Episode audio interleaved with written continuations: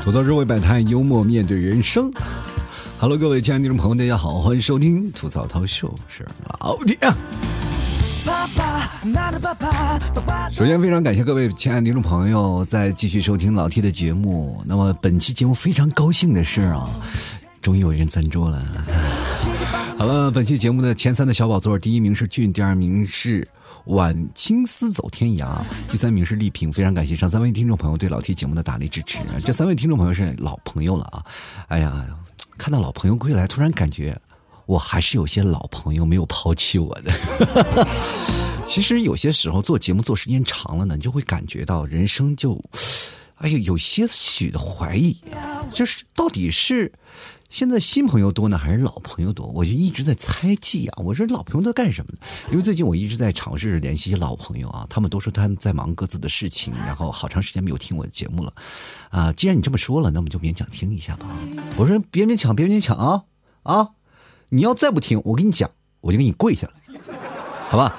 这件事情，咱们从头开始的捋啊！就你想想，我陪你度过了童年的时光，那这个时候，在你青少最最觉得茫茫然啊，或者是茫然等等一系列的时光当中，我是不是占据了一个些许不算太大，但是也有也一点点的位置呢？他说：“呃，老 T 你有，一般我是在我心灵里一扫啊，你就在那拐角蹲了一个马扎那坐着呢。”那我说我是在那里兼职是做什么？就在你生命当中，他跟我说：“哎呀，好像是个算命的吧。”朋友们啊，这么一个待遇，我觉得还蛮高的。但是算命费你能不能给我结一下？其实你看啊，做节目做这么长时间，突然有一次啊，感觉到。自己有一点点的小成就，那是有很多的听众朋友跟我说了一些他关于情感上面的问题，我给他们一些解答。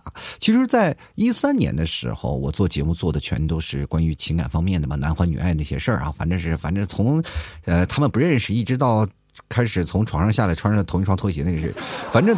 这些事情在我人生当中经历过太多了，那一年的时间我全部在讲这些事儿啊，所以说好多的年轻的朋友们听了就觉得格外欢喜，说你总是讲一些男欢女爱的事儿，能不能讲些别的呢？于是我就开始走岔了，从此在这个岔路上一走就不复呃就不复飞了，呃，这个反正回回不了头了。那这个时候呢，我就在想，是不是应该回归了呢？但是当你回归了，你会发现年轻人的爱情的玩法不太一样了，就跟我们成年人的玩法有些呃。大相径庭了。其实有些时候我在想，年轻人的爱情究竟是什么呢？然后我就采访了几个零零后他们的爱情，突然发现了他们的爱情真的超简单呢，好直接呢，就比我们那时候这个拐弯抹角的太难了。你看现在零零后的爱情无非是两种，一种是成了，一种是不成。但不成是什么呢？基本都是成了，就是我愿意表白啊，如果不成，我就再再见，咱们再去找下一个。像我们八零后。九零后这帮人谈恋爱是怎么样？死皮赖脸，跟狗皮膏药的时候贴在你身上就不下来。哎呀，那个感情啊，就是所以说你在上面能挖掘很多的素材。那现在的零零后的素材就很少挖，就是你们谈不成就拜拜了。那我这个时候怎么办呢？而且他们的恋爱的关系还是很快啊，在一起呢，觉得 OK 就行，就呃不 OK 就马上就分了。那我们像我们这些，哎呀，这过就过呗，还能离咋的？所以说我们这样的生活的感情就有些代沟，知道吧？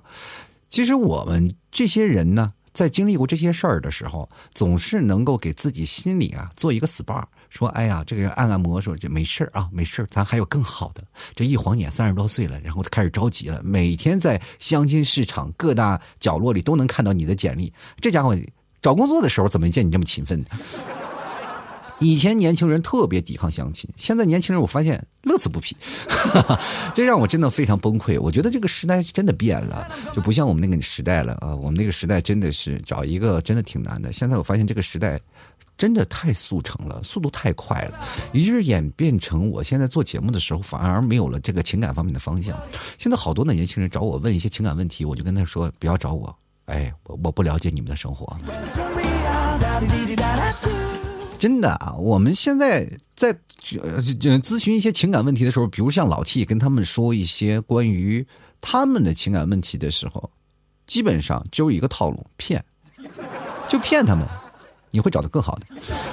这就跟小的时候我们跟爸妈在一起的时候，爸妈也总是骗我们啊，你的压岁钱我先帮你存着啊。到现在我也没见我妈还给我呀，那么长时间了，就存了那么多钱。有一次呢，我真的鼓起勇气啊，就是那次我现在了嘛，就生活的现在了，我我儿子也有了。我那天在吃饭的时候，然后再聊起这件事，我这人也皮，我就跟我父母说了啊，我说妈，你先想想，小时候存我那点压岁钱，是不是你欠我的压岁钱，是不是应该还了？你知道我妈说啥了吗？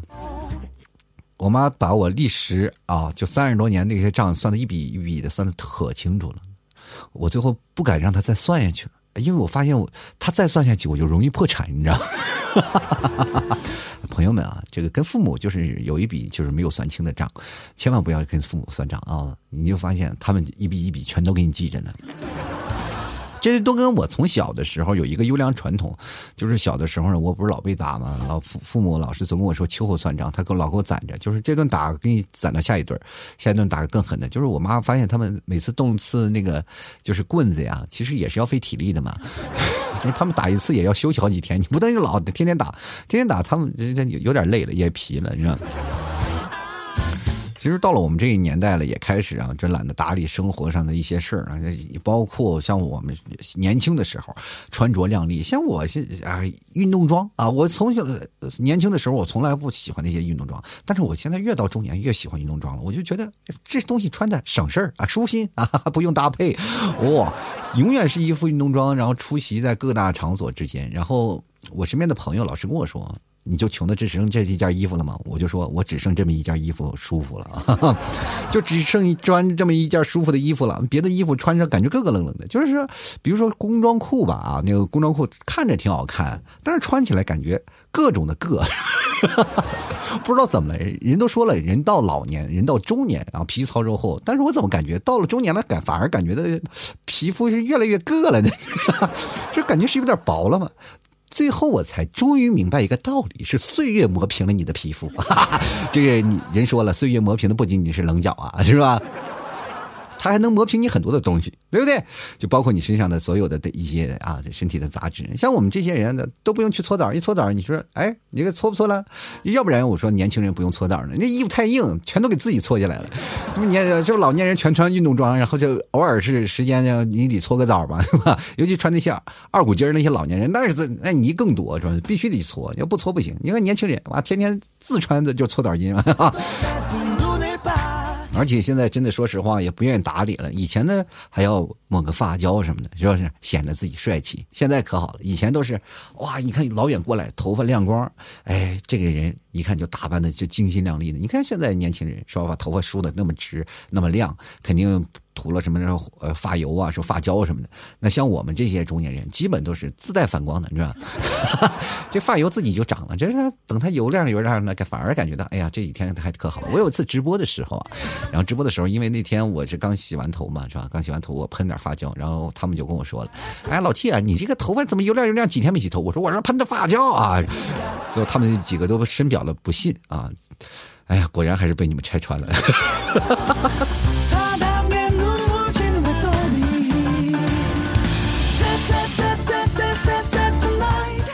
呀，其实啊，有句话叫“人间不拆”。我做直播的时候，能不能不要拆穿我？有的时候呢，年轻就今天我做直播的时候，还跟那些听众朋友还在那交流呢。我说年轻的时候还挺帅的嘛，啊，当然他们也说啊，老提原来你是帅大叔。然后他们一说这句话的时候，我当时我自己啊，心情就心花怒放。虽然说表现是心花怒放，但是内心里还 OS 还是说了，这孩子真的眼瞎，你知道。但是年轻的时候是真帅啊！你看年轻的时候真的是帅啊！一到了你到中年时期，你就会变成一句成语“此言差矣”，就是一一个谐音梗，就是你这长得确实不太好看，但是你讲的还是文绉绉的，对不对？所以说人生就是。在你的表扬当中跟打击当中不断的存活下来啊，像我就是这样打击打惯了，我就觉得还好。人很多人都说啊，就老 T 啊，你为什么说话这么损？每次就是老是爱打击别人。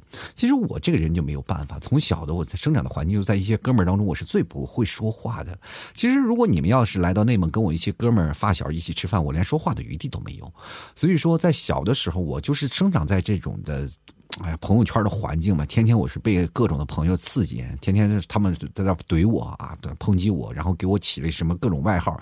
其实，在小的时候，我很少就是真的跟他们说，我说话没有逻辑的啊，我没有办法抨击过他们。然后他们说话跳跃式方向特别远，就是今天刚跟你说一，他一下跳到十了，我跟不上呀，那时候我不会数数。结果就没办法，就跟他们说不上来，于是乎我就被怼得我哑口无言。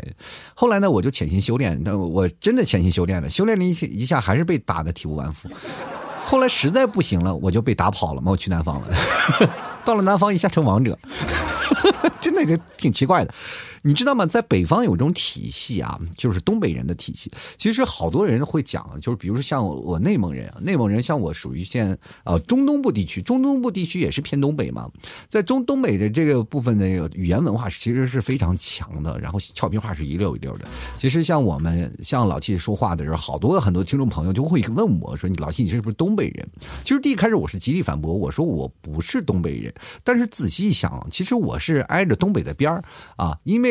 东三省啊，就东北所谓东三省，其实是有有那个什么呢？呃，蒙古的三蒙，就内蒙古的三蒙啊，三蒙蒙三市，还有一个呃东三省，其实这是东北嘛，东北中国的东北部。那么我们也算是东北人啊，所以但是我说的不是东北话，但是有些话也是挺硬啊，唠的嗑都挺硬。就为什么会说东北话呢？其实你会发现有些梗，你说出来用东北话说出来贼贼有贼有意思。然后 我们这时候我们经常会说一些东北话，所以说我们这边的方言可能有些偏东北。其实在我这个地方已经是弱化了。如果像在在通辽啊、赤峰一带，他们的东北话的口音会更加浓一点。像阿蒙这块啊，所以说我们这边就是算是挨着东北的边儿。如果各位朋友语言能力太差的话，你可以来东北来历练历练。你到了南方，果断就成为一个王者。真的啊，就是不带骗各位的。我到了北方，其实说句实话，我不是一个语言的王者。我在这北方，我这喝酒也不行，说话也不行。但到南方的时候，喝酒也厉害了，他 说话也聊也厉害了。跟他们一起在白话的时候，突然发现，哎呀，我居然成王者了，就莫名其妙就给你升了段位。所以说，有的时候呢，你要想锻炼口才啊，就好多人跟我说，老 T，我怎么样锻炼口口才？我怎么样才能让突破我自己的这种像社交恐惧症？来一趟东北旅旅游。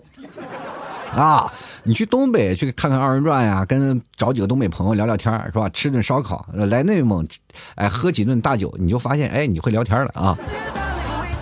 真的啊，生活当中有很多有意思的事儿，你去想。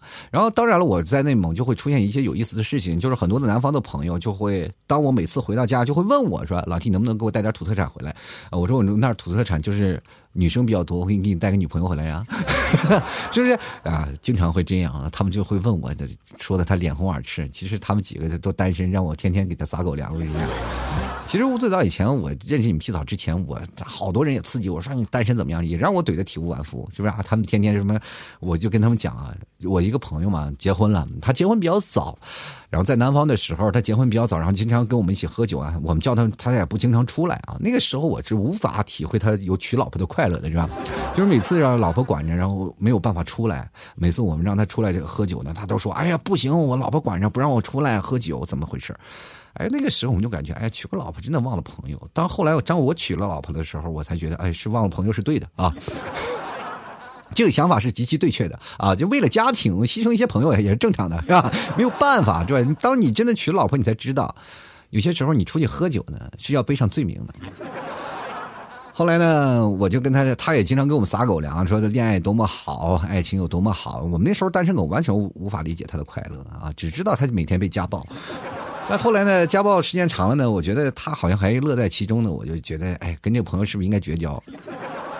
后来真正当你处在那个位置上，你有了女朋友，你有了老婆以后，你才会发现，哦，原来他的生活其实跟我的生活极其相似。人生会发生好多极其相似的事情，对不对？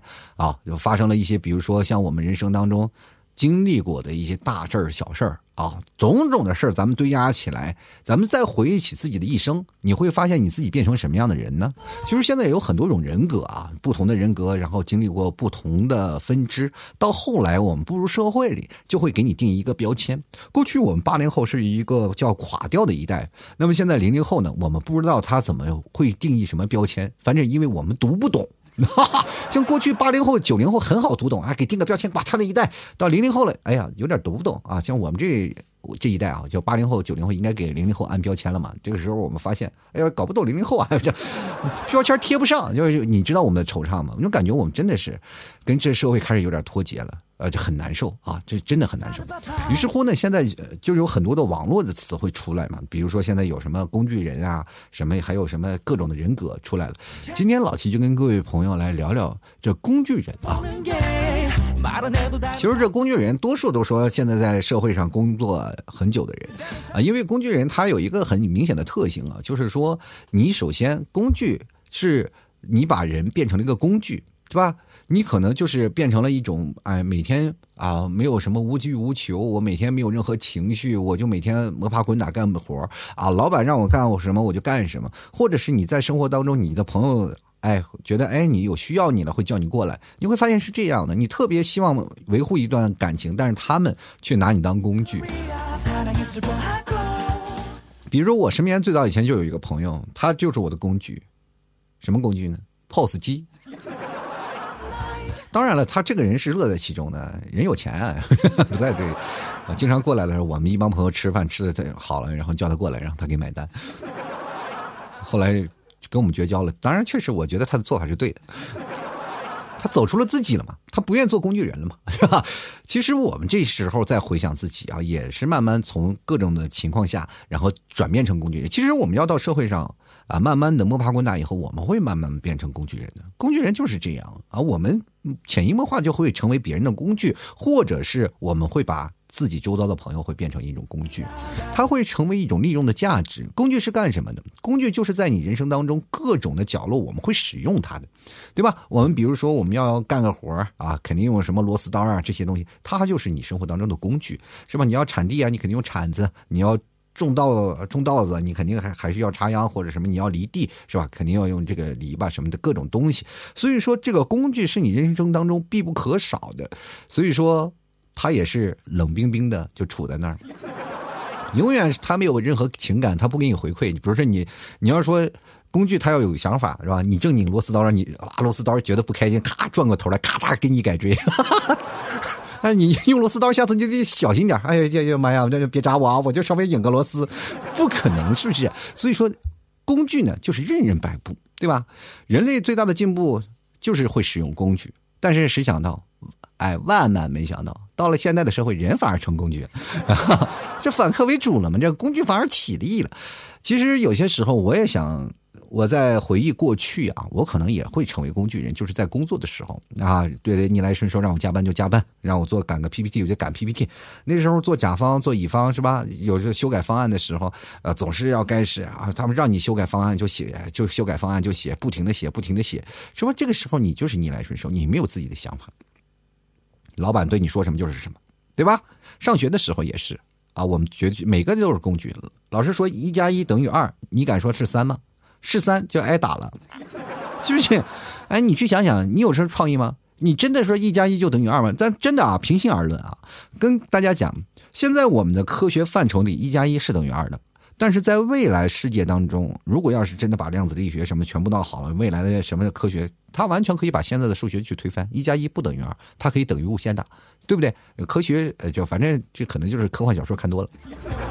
就可能会等于嘛，这真的有可能性，但是在我们这个教育理念里，我们是没有可能性的，所有的答案都是正确的。然后包括我们现在英语听力啊，你实在是是啊无法接受啊，就各种的英语听力啊，各种的东西，你说你能听懂吗？听不懂，是不是？你要说段绕口令给一些老外说度过中文几级，他们也听不懂，是吧？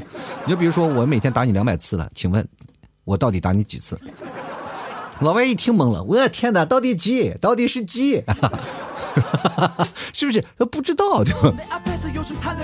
其实有些时候嘛，这个选择工具还是有一些有必要的。当然了，如果有一天我选择，呃如果我是工具人，选择我是工具人的话，我愿意变成女娲，是吧？也就愿意变成女娃。这样的话呢，反正这样的话对我是有好处的。为什么要变成女娃？呃，单身狗只要找我是吧？说啊，老提我要买你家牛肉干，我马上给你捏个对象出来，现场捏，完拿奶食品给你捏。然后你不仅不仅好看，而且还很好吃。对不对？就是这样啊。人之所以为人，就是因为有人有情感、有情绪嘛，对吧？我们从小都有情绪。比如说小时候爸妈打你，那你会哭啊，你会叫，你会闹。当有一天爸妈打你的时候，你不哭不闹，这个时候你就会变成了什么呢？沙包。就像小的时候，我就回忆起来，我在那个特别淘气的那个年纪。每天几乎都要挨爸妈打，挨爸妈打的程度是什么样的啊？我跟大家讲，反正是总结一个字儿就是欠儿啊，就是这个欠儿，这是北方的一个方言啊。反正如果要是按照呃南方的这个口音啊，就是比较我们熟知的这个普通话，就叫做贱贱的，就非常贱啊，贱贱的那种人。就是说我妈在那儿看那个什么，就是最早以前是渴望呀，还是什么铁道游击队，我也忘了，反正很早以前，我们家还是有电视的。然后那个你看有电视就。值得炫耀一下。那个时候啊，我们小的时候，八零后啊，连电视都没有，留在家里。你要知道那个感觉啊，所以说我一定炫一下富。小的时候我们家是有电视的啊，有电视了以后呢，我妈看的渴望。其实那个年代的人对于感情的情感的寄托，他们比较容易，因为那个时候是物质比较单一，所有的东西，比如说像电视，你看光。看广告，我们能看得非常入迷，真的，就那个时候广告都是一个非常好的，呃，所以说那个时候看电视，我爸我妈他们在在那看电视就很容易哭嘛，哭的不行啊，那眼泪哇简直流的不要不要的，就因为他情感代入的比较深。那像我呢，就我这对于这个那这个成年人的情感完全不懂是吧？于是乎我咔嚓我就换了个台，我妈拎着那个扫把就对我咔咔浑身就一顿毒打。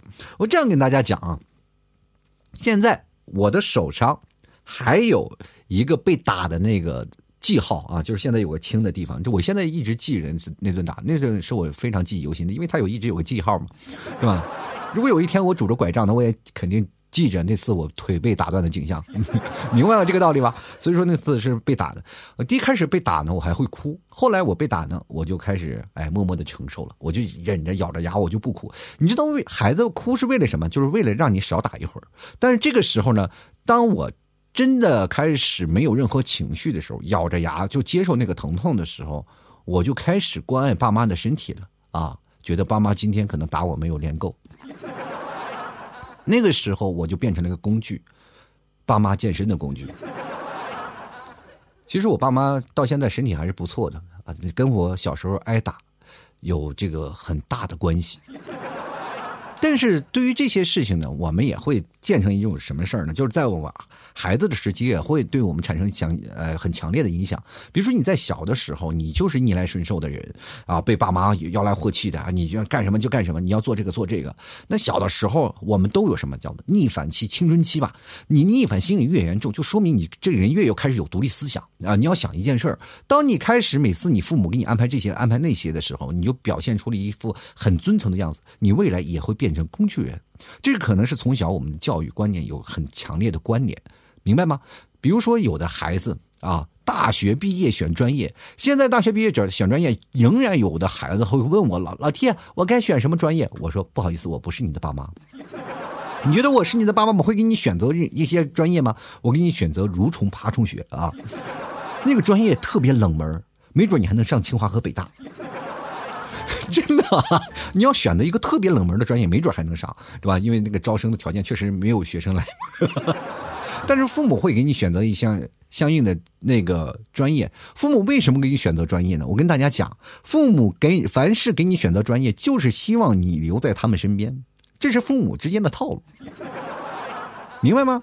但凡你想自己远走高飞，想自己展翅飞翔，是不是？你就要选择你自己渴望的专业。到你未来的时候啊，有了工作，你可以找到一个啊合适的自己的选择的专业。比如说你想做工商管理呀，或者你想学什么计算机啊等等这些敲代码呀，当码农，对不对？在你的小城市里，你敲码农，你敲什么呀？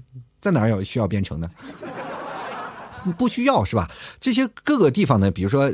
父母反正给你推荐什么土木工程啊、水利资源呀，或者是园林管理啊，反正这个都是希望你回来啊，然后建设自己的家乡的啊，明白吗？这个时候就是父母给你选择的决定。其实你看，发现父母给你选择的专业，基本都是在国企啊、央企啊等等这些像样的专业，而且你自己选择的专业。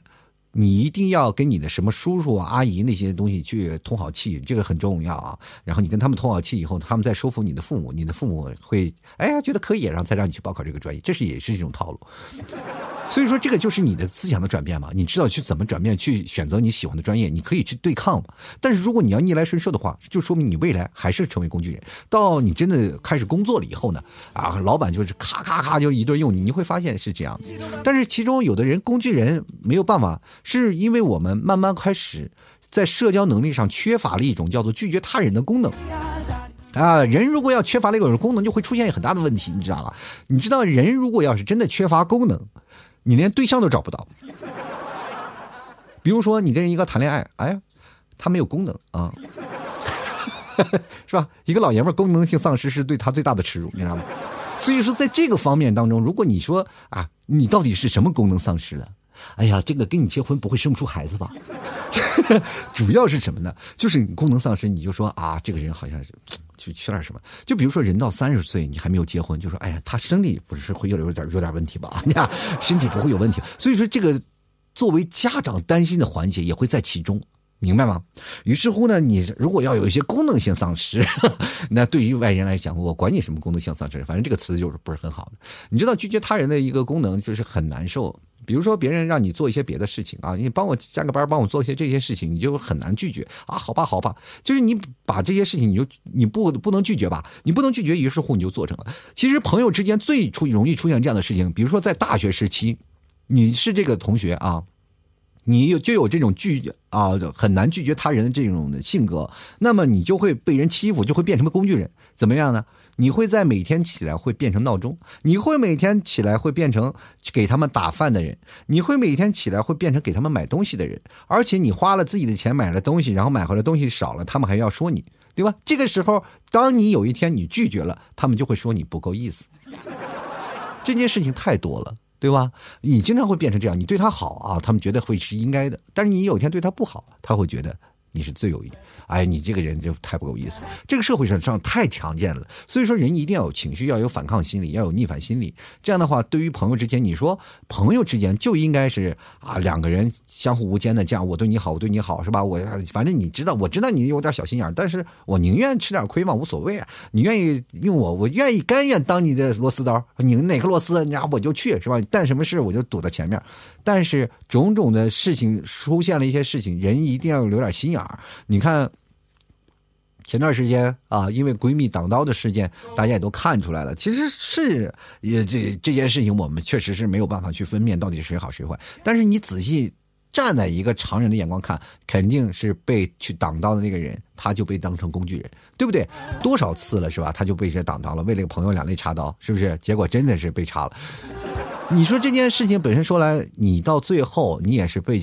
呃，就是到最后你会变成背黑锅的人。人的私欲啊，他是很贪婪的。我跟大家讲，但是真的很贪婪。就比如说像我今天没卖出牛肉干，我就特别想，哎，快点，明天还是哪个听众朋友赶紧买斤牛肉干吧。就我就特别贪欲，是每个人也有贪欲的。他就希望自己能获得更多。呃，某某赶赶紧快快快过来，给我太多的太多，我需要我需要，就是像喝沙漠里喝水的，喝了一杯不够，我要喝更多，就是这样。但是往往受贪欲的人，最后还是会受到惩罚。但是呢，这个惩罚也是啊，我们哎觉得很爽吗？也不是很爽，是吧？自己心里就感觉到达不到预期。所以说，工具人呢，就是是这样的。除了这样的，我们天生性格使然之外，还有一种就是我们工具人也是生活当中的一种 cosplay。怎么是 cosplay 呢？我们知道 cosplay 可以扮演不同的角色，但是我们选择 cosplay 一个工具人。其实这部分人我们没有办法，人是适应性很强的生物嘛，在不同的关系里，我们会根据具体的情况展现出不同的人格和行为啊。如如果通过这样的时候，我们可以适适应那个适应。不同的社会角色嘛，对吧？当你会发现你突然出现一个不同的角色，哎，这个角色还挺好，然后马上就是转变的时候，说马上去转变成这个人格，于是乎你就会变成一个工具人，对吧？工具人可能是你多重人格的中间的一个，这就是我们社会当中，我觉得见人说人话，见鬼说鬼话。对吧？但是你工具人如果出现了一些问题啊，就是比如说这些人格你切换出现了问题，你会容易卡在一个角色当中不动，这这很容易啊。就本来自己不是工具人，但是扮演这个工具人，结果卡在这个角色里了，就卡在这个角色里出不来了。就比如说你在公司里，你本来想扮演一个工具人，结果这个工具人的人设给你立住了，立住了以后呢，你就没有办法去反抗了。包括你的老板、你的上司、你的同事全都知道了。你如果要是选择一个人设，你想把它崩掉，你说换一下，你只能换一。个工作，真的，你任劳任怨、吃苦耐劳的角色就在你这场景里是必须要的。然后公司里拿你做典型，如果你出突然出现了一个偷奸耍滑，然后突然出现这样，团队就会发现你会为团队抹光，你知道吗？你对团队然后抹了一层黑，然后这个时候呢，你就会变成家里的所有，包括你的工作里的眼中钉、肉中刺啊，就恨不得赶紧把你拔掉，因为你。你是我们的典型，你怎么能变成这样呢？就像好比啊，好比一个人啊，就是非常的怎么说呢？就是你在表面上看非常的非常那个什么，哎，就是高尚那种。就比如说《西游记》里的唐僧啊，你突然有一天看《西游记》，唐僧正正在吃肉，你是不是整个形象都刮塌了，是吧？哇，这唐僧怎么会变成这样？是不是没有办法？就是其实他的角色是这样演唐僧，但是现实当中正办一场美食节目，正在吃肉，你是你是不是有点接受不了？就是这样啊，我没有办法。所以说，当时候我们如果说你只能通过去 cosplay 一个。这个角色来去维系你，或者是维系你现在的工作的关系也好，维系你现在的朋友的关系也好，那么终究在乎你的人不是在乎你这个本人，而是在乎你这个角色，对吧？所以说他在乎的是拥有一个工具，而不是拥有你这个朋友，明白吗？这很重要的啊。有些人在生活当中总是不能自己，老是不能控制，说哎，我应该选择什么样的人设在这里？其实各位朋友。在任何的时间，你要学会对抗，啊，不要选择退步啊！我真的是总结出来了，你任何时间你就迎难而上，就直接往上怼啊，怼错了也没有事儿，你只有。充分的啊，挥发你自己的情绪，或者是充分的挥发你自己才能，你才会有更多的思维的方式去碰撞。如果你逆来顺受，天天的就是啊行如止水的，然后一天走，你会发现在你三十岁那一天，你再回头往回看，你会发现你后悔过了这个青春。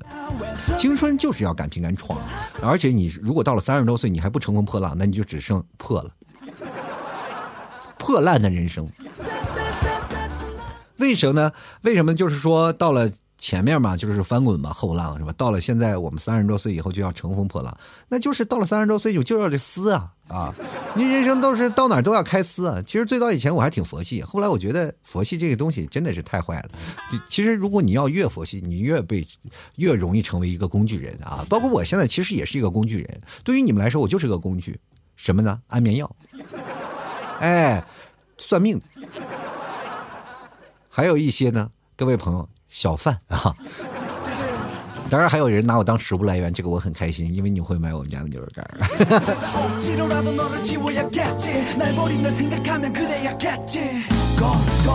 好了，吐槽社会百态，幽默面对人生。如果各位朋友喜欢老 T 节目，欢迎关注老 T 的微信公众号，还有老 T 的新浪微博，都是主播老 T 啊。每次直播都在新浪微博会同步直播，各位朋友欢迎关注一下。喜欢各位朋友可以加老 T 私人微信啊，拼音的老 T 二零一二啊，拼音的老 T 二零一二。希望各位朋友多多支持，喜欢打老 T 节目的啊，这个通过可以给老 T 打赏啊，打赏前三位的将会获得本期节目的赞助权。可以通过微信公众号文章最下面那个二维码，还有老 T 的私人微信发红包的方式，也可以给老 T 打赏。打赏前三位的将会获得本期赞助权。各位呃亲爱的听众朋友，听节目不要白嫖，白嫖不是好同志啊。当然，我给你们这个，我不愿意当你们工作人员呃工具人，真的，我希望能够成为你们的好朋友，是吧？就是对吧？你怎么说，我就属于卖艺的，是不是？你觉得好了，有钱的捧个钱场，没钱的捧个人场，说在直播的时候，欢迎各位朋友过来捧捧人场。同样进我直播这进我的直播间非常简单，各位朋友进入淘宝里搜索店铺啊，吐槽脱口秀就可以看到老 T 的淘宝店铺了。大家关注一下店铺。当每次我直播的时候呢，我就会给各位朋友发送推送链接，各位朋友可以过来，或者是每晚八点，只要进入店铺首页就可以看到我的直播了。希望各位朋友多多光临啊！当然也可以看到老 T 的朋友圈，我会发送直播通知、开播的通知。希望各位朋友多多关注一下。同样的，各位朋友也可以买老 T 家的牛肉干，现在新进了好多的牛肉干，包括牛肉干，你。看到有老 T 的视频讲解啊，绝对是正宗的地道的内蒙纯牛肉，而且现在可以送你的无糖奶酪，包括一些东西我都会送啊。呃，各位朋友只要拍下来，老 T 就会送一些小食的奶食品，希望各位朋友都喜欢。包括老 T 家现在有很多的上新的一些东西，包括奶呃老木奶块啊，还有我们的草原特有的沙棘果糕啊，希望各位朋友都过来尝一下。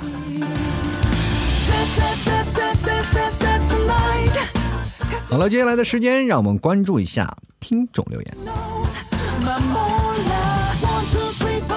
首先来看看啊，听众留言对于关于工具人都有什么说法？首先第一位叫请多指教。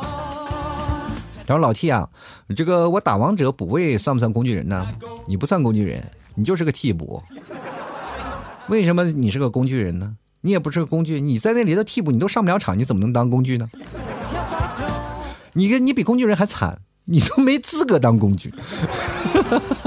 接下来看看啊，这个青啊，他说我就是刚提了加薪。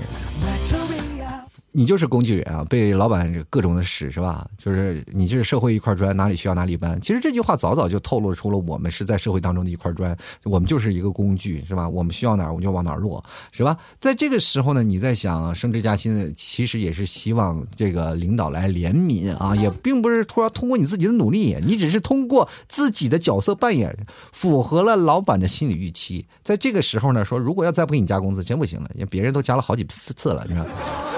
就是这个工具再不加这不行了，这砖快垮掉了。接来看啊，Costa，啊他说了，这个每个打工者都是工具人，真正的朋友工具我的，我就中工具我的话，我就绝交。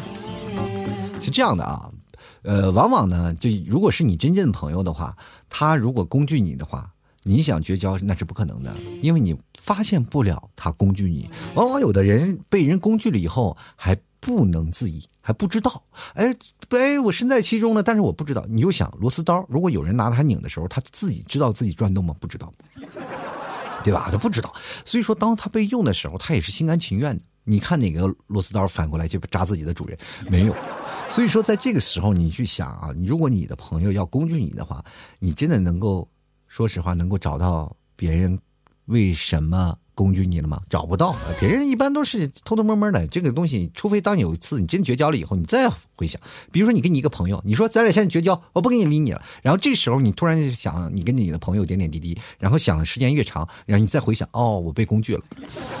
你只有跳出这个思维模式的时候，你才知道你自己是否真的被工具了，对不对？你这个时候，你看，哎呦，我的妈呀！然后再再一回，再绝交一个，再绝交一个，就会发现每一个人都拿你当工具。其实这个事情啊，任何一个人摆脱不了被工具的这个模式，就是哪怕你再精明的人，你也可能会被工具过。就是种种的条件下，你去想想，他工具的其实很简单嘛，就使用过你嘛，对吧？使用过你，或者是通过什么样的方式利用过你，然后你再去想，哎，你可能还是这样，多多少少都会沾边但是只不过是多少的这样的概率啊。接下来看变雪归宿啊，他说我感觉我这个就是一个借钱的工具，我身边几个从小玩到大大的哥们儿呢，现在一般都很少联系了。但是主要是呢，他们又要找我呢，就没有别的事儿，就是为了跟我借钱。说不借吧又不好，借了吧又很难要回来。都是兄弟，真的不好开口。自从有了这个像蚂蚁某贝啊，我就觉得这个方式很好啊。前两天这个我朋友都跟我借钱嘛，就是借钱借钱借钱什么的。然后我就说那不有某贝有吗？你可以用那个呀，都可以提现的什么的，各种的都可以有。然后网上带什么东西啊？然后有的朋友呢，比如说我在南方嘛，真的在南方，一些在内蒙的一些过去的同学啊朋友跟我借钱啊，有钱吗？给我借点。然后我就给他介绍了很多的 A P P。那那么多的 app，我说你随便用，每个都大概这个 app 值五万，那个 app 值十万，都随便借啊，随便借。这个时候你是放心的，就绝对不欠任何人情。他就很崩溃啊，然后他说了这个，我说为什么不用蚂蚁某贝？他说哎呀，这个已经欠很多了。这会儿我就心想，你都欠很多了，你再跟我借，那不可能。对吧？我就给人家推荐这些，然后还有什么小额贷款呀，那些东西都可以。前两天有一个朋友啊，就跟我借钱，真的跟我借钱，说啊，哥哥们现在缺点钱，你给哥们打点你现在借我说借多少啊？那闹个几万块钱就行。我我当时心想，我兜里就只有两千块钱，你知道吗？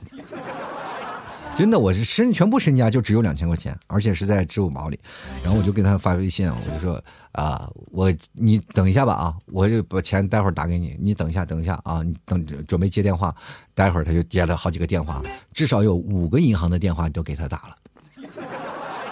我给他就是老有电话给我打，喂，你好先生，需要这个银行贷款吗？这有小额贷款。然后好几个银行天天给我打电话，我就说不需要，不需要，不需要，因为我知道啊，我借了还不起嘛。所以说这没办法，然后这个时候呢，然后他就又跟我借钱，我就把所有的电话号码我就挨个拨回去，反正那个号码也很好记，对不对？我就借过去。哎，你这是不是要借贷款？哎，对的对的，他很热情。我说这个电话号码需要借款，你要你打。我的朋友再也不跟我借钱了，我也不知道他借到了没有。反正这个方式，啊，他就知道了。哦，这小子真坏，知道吗？借钱真的，我跟大家讲。只要你的关系不管再特别好，千万不要占于钱的事儿。我都跟大家讲了，不要跟我谈钱，太伤感情。只要你是谈了钱以后，他就会拿你当成工具，是吧？借钱工具，你说你又不是 POS 机。各位朋友，你去想想，现在的钱，所有的钱，它都是理财产品啊，他要借过去呢，就有损耗。明白吗？你现在比如说你兜里有一万块钱、两万块钱、三万块钱，你放在一个位置上，就是哪怕你放在一个地方，你就是哪怕余额宝呀，或者是现在零钱通，你随便放的，它就自己会涨的，对吧？你会涨。当你借给他了以后，你会发现这些钱就没有了。有人说老 T，你这太过市侩了，这朋友关系怎么能用钱来衡量呢？当然了，你要是实在是特别好的关系，什么救急用的，那我觉得没有问题。但是就怕那些有的人借着钱不还，然后不给你打电话，然后你再要钱，你你就会发现你的角色变了，是吧？他欠你钱，然后你到时候你就跟孙子一样，他天天找借口，然后躲避你，然后就怕你打电话，你这个时候打电话又伤感情，真的很难。我跟你说，借钱呢，借啥都不行，是吧？属于钱和老婆都不爱借。现在连车都不会借啊！你这借车根本不可能，是不是？这个海底的旅人啊，他说了是啊，今天工作中就是被人当猴耍，和领导聊完天就提了离职，我彻底解放了。真的有的时候你会发现那些领导真的不是人啊！就好多领导现在都玩弄什么权术，就尤其是越复杂的一个公司的环境，它越容易出现一些幺蛾子。就比如说很多公司啊，如果你进入公司，你说公司有没有内耗？如果进一个公司，我奉劝现在要找工作的年轻人，你要进入一家公司以后，一定要知道这个公司的这个框架体系。就比如说有亲属的关系，还是是两个人合伙人的关系。那么如果这个总监和那个总监他们会产生一些相应的矛盾或者推搡的这些事情呢，就很容易产生一些内耗。这一些内耗就出现了，是吧？就说明这些领导爱玩弄权术，其实他们的本事并没有啊，这没有什么太大太大的本事，他的呃能力一般，但是他老指挥你，是不是？但是他爱玩弄权术，就把你玩弄于股掌之中。这类的领导劝早不要跟他在一起，知道吧？这会很累，你人人生感觉经历都不行，对吧？我感觉我那几年我在那个公司那时候我都老好几岁，你知道吗？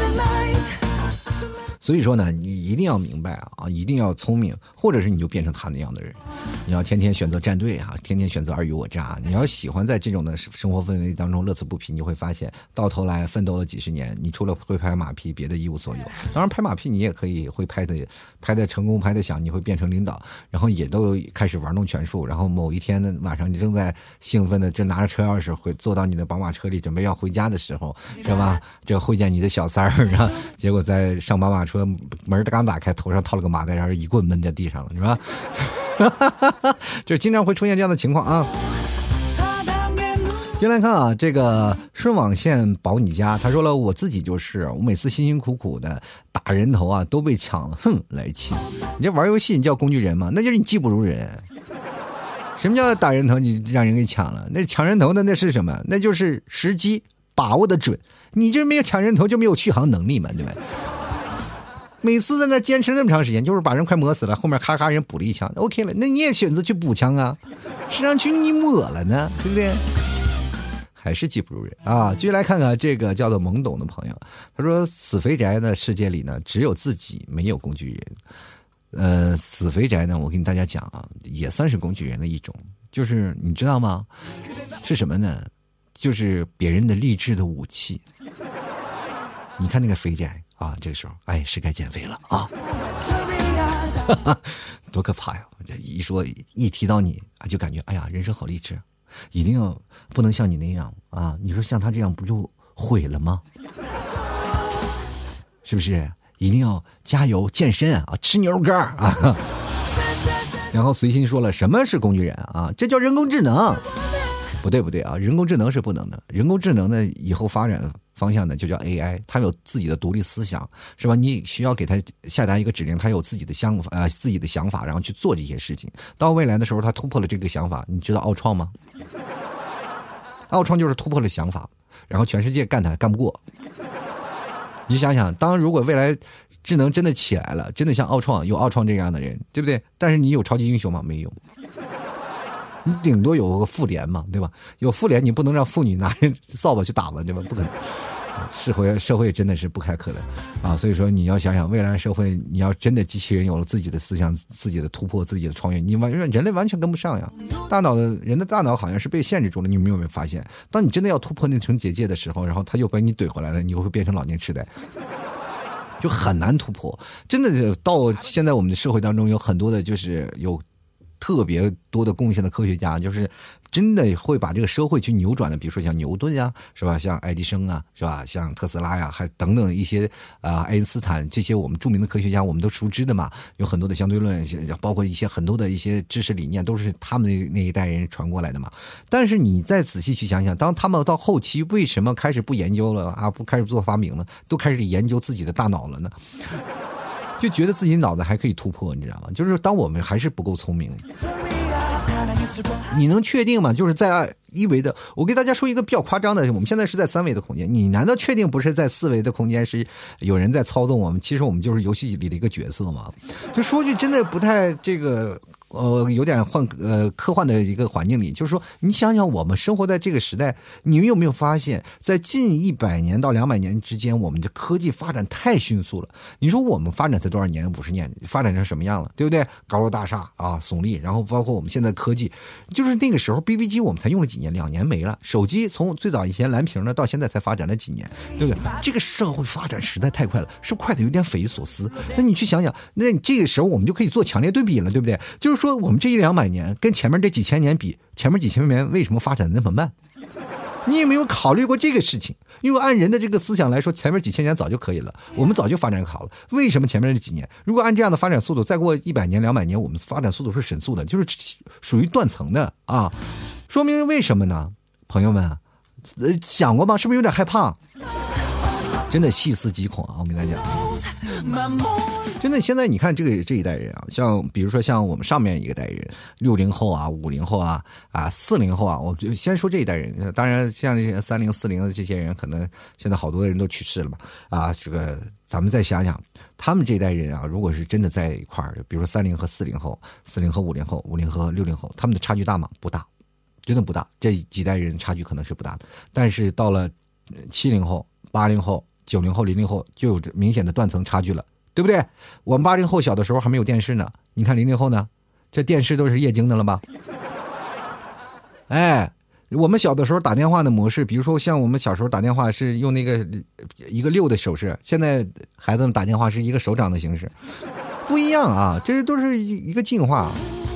所以说，我们有可能每个人都是工具人，别以为你自己有思想、有情绪、有自己的思维模式，你就不是工具了，你也可能就是我们在社会当中的一块砖。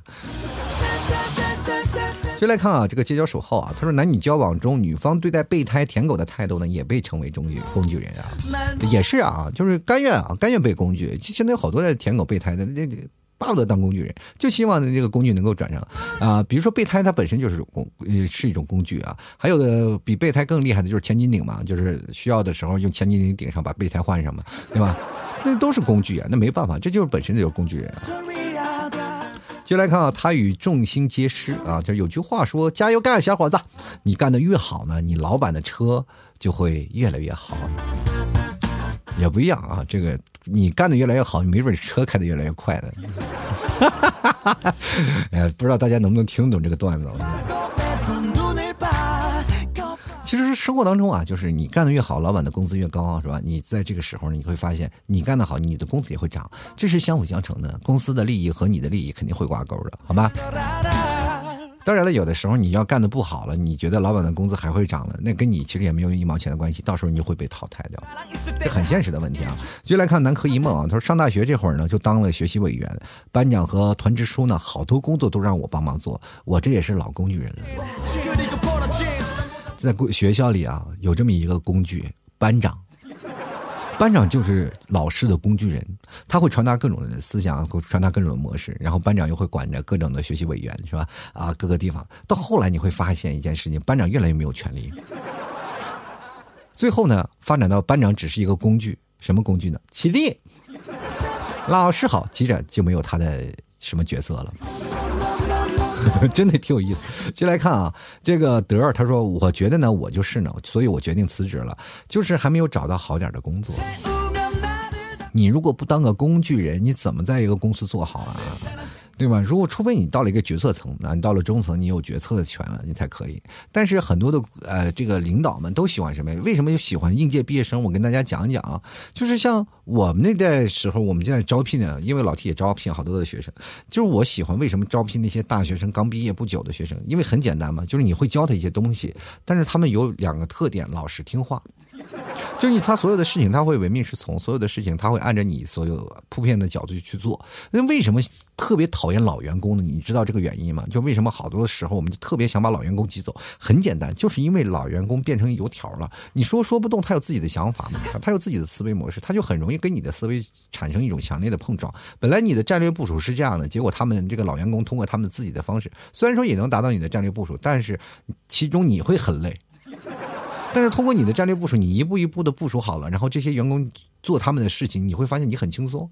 这就为什么就会变得你说找一些老员工在那杵着，会各种的会影响你的东西，因为他会把他们的利益啊，就是他们守死自己的利益，于是乎你就要强烈的从他们的利益当中也要抢点东西回来。作为领导就是这样嘛，对吧？锅你来背，然后走，你这个什么这个是这个利益我来守嘛。但是如果要是我要拿我的利益，我肯定我得从中得跑点吧，啊。于是乎就是你你争我抢。但是你如果你要带一个年轻的团队，就根本不需要在这个事儿，他们就是你的枪，他们就是你的盾，他们就是在往前冲。他们就是往前跑，这个时候你只需要啊，在那指挥着打仗，知道吧？这个无坚不摧。当最后呢，当他们有自己的想法，比如说你要打仗了，是吧？你说全军突击啊，顺着前面冲，结果前面有个老兵走了，哎呀，从旁边走，打的可能更狠啊！一个跑兵老兵跑到那边，两个跑老兵跑到那边，总共你十个兵，发现六个兵都跑了，只剩你和前面三个兵。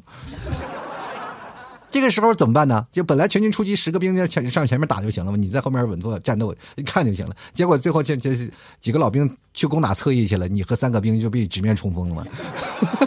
社会当中很明显的事情啊，所以说各位朋友，为什么喜欢年轻人就是这样？所以说你当工具人，就说明了你还是跟年轻人的一样模式和思维方式，你没有变成老油条啊。但是最后呢，你说这场战争胜利了吗？胜利了。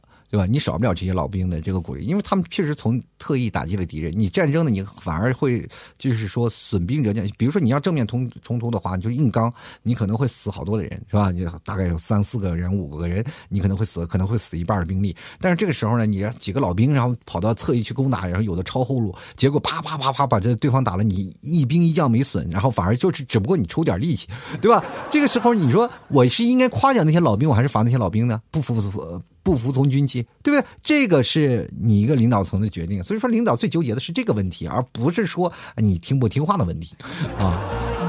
当然了。作为全是新人的话，损兵折将无所谓，是吧？如果死了五个就死了五个，再招五个过来，对 吧？是吧？知道吧？哎，这就是领导们现在的特别惆怅的事情。所以说，有些老油条呢，他们就是哎睁一只眼闭一只眼，就是社会当中的一些问题啊。所以说，你要转变成是工具人呢，是冲锋陷阵的，还是选择去通通过别的思路让老板对你又爱又恨，这是你的决定啊。就来看一个狗啊，他说工具人也有工具人的作用，不起眼，但是有的时候挺重要。不说了，我要去上班了。啊，你就是公司里的那个螺丝钉，如果要就像一个架子，如果那个螺丝没有了，你咔嚓，这架子也塌了。我跟你讲，你看你的工具在哪个偏角的位置，如果你只是个脚垫儿，没了你也没有事儿啊。为了什么？就是为了公司放在地上的时候他不硌脚。就来看看拥有阳光的日子啊！他说：“只要我们还在帮老板打工，我们就是工具人。”另外还有这个为喜欢的女生忙来忙去，最后呢，哎，得到一张好人卡，心甘情愿的作为他的工具人。最后我想说，啥时候能转正啊？工具人。这就我说的嘛，如果你要一直老实，就一直沦为工具。你有些时候呢，得沦为他的一些个。当然，有些女人对工具也是爱不释手的，就是你得解解脱他那个，就解决他那生活空虚的那个需求，你知道吗？你要变成那个工具，好不好？你要排解他寂寞的工具，你而不要是要单纯他想使用你去指使的，你要贴身的工具。哎，你会发现你有天就上位了。这个有点隐晦哈。接下来看 F E I L X 啊，他说了有一句励志名言：不怕被利用，就怕你没有用。天生必有用啊，这天生我材必有用，是不是？那就对了，确实是天生我材必有用。但是呢，就怕你生我材没得用啊。有些时候呢，人生要是被有用呢，被需要，是一种迫切的情感方面的一种呃一种的情感寄托。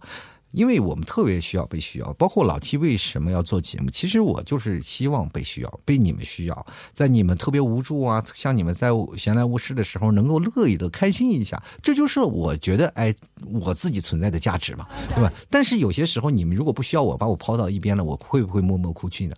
我不会，我还会选择人生另一个方向继续奋斗，对吧？毕竟因为我看不到你们的表情啊。毕竟，当然你们也不打赏，不也不干什么的，就一直白嫖。那我肯定选择毅然而然的挥泪走了，是吧？就来看啊，星星啊，他说：“T 哥呀，我经常打游戏呢，经常叫跟我耍的好的来当工具人，还经常坑他们。你那不叫工具人，他那不叫工具人，跟一起耍的就是一直陪着你嘛啊。但是呢，你坑他们，可能他们把你当工具人了。你知道这个理解怎么理解吗？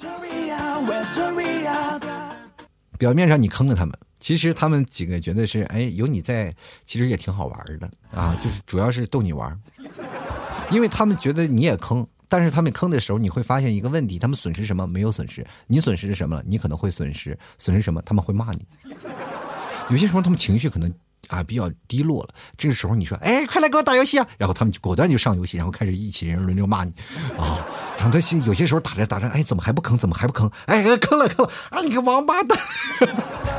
你个大傻子不会操作，你还乐呵呵的跟你说，哎，没事儿没事儿，哎，这个游戏嘛，娱乐娱乐。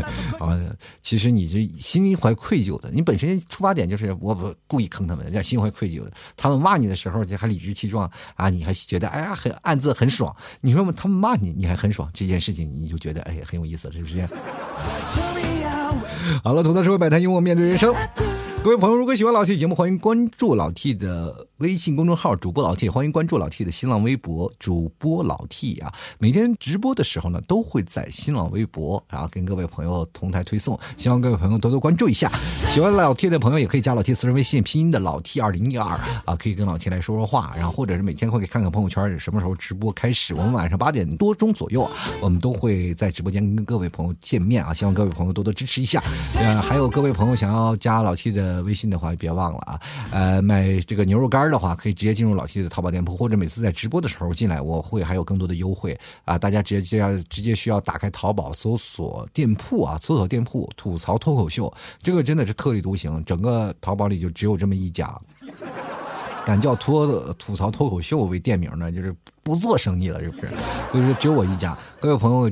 呃，搜索吐槽脱口秀就能找搜索店铺就能看到我了。每天八点我就会在店铺首页上，你用手机看店铺首页，你就能看见我在那个屏幕上方啊，大家就可以点击进入了。希望各位朋友多多支持一下。同样，老 T 家里还有这店铺里还有什么牛肉干啊、奶食品呀，各种的东西特别多。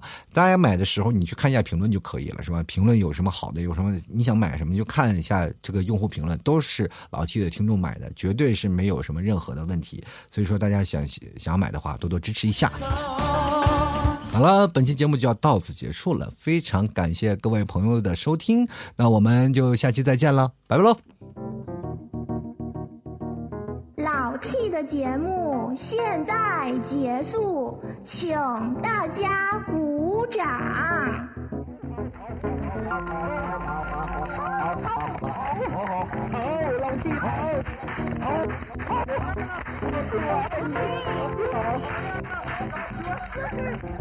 you.